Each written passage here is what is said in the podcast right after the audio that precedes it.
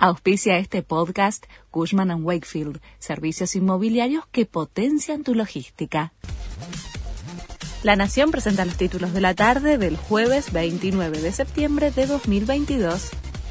Absolvieron a César Milani en el juicio por enriquecimiento ilícito. El ex jefe del ejército estaba acusado de no poder justificar la compra de una casa en la horqueta. La fiscal había pedido para él tres años de prisión en suspenso, el pago de una multa de 200 mil dólares y el decomiso de la vivienda. Este fue el tercer juicio que afrontó Milani y en todos fue absuelto. La ciudad acordó con Moyano y pagará indemnizaciones millonarias. Horacio Rodríguez Larreta avaló el acuerdo que firmaron el gremio de camioneros y la ciudad para dar por terminado el conflicto por la estatización del sistema de grúas. Los afiliados serán despedidos y recontratados y cobrarán hasta 4 millones de pesos.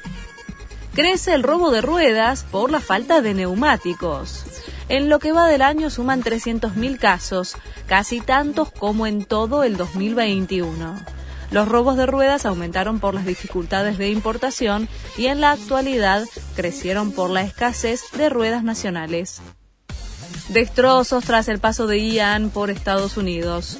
La costa oeste de la Florida quedó devastada luego del impacto del ciclón, que hoy se debilitó a tormenta tropical. Este podría ser el huracán más letal en la historia de Florida, dijo Joe Biden al evaluar los destrozos. Además de las figuritas, faltan camisetas de la selección. En la página web oficial de la marca, la casaca titular de la selección argentina de fútbol, que cuesta casi 17 mil pesos, figura como producto agotado.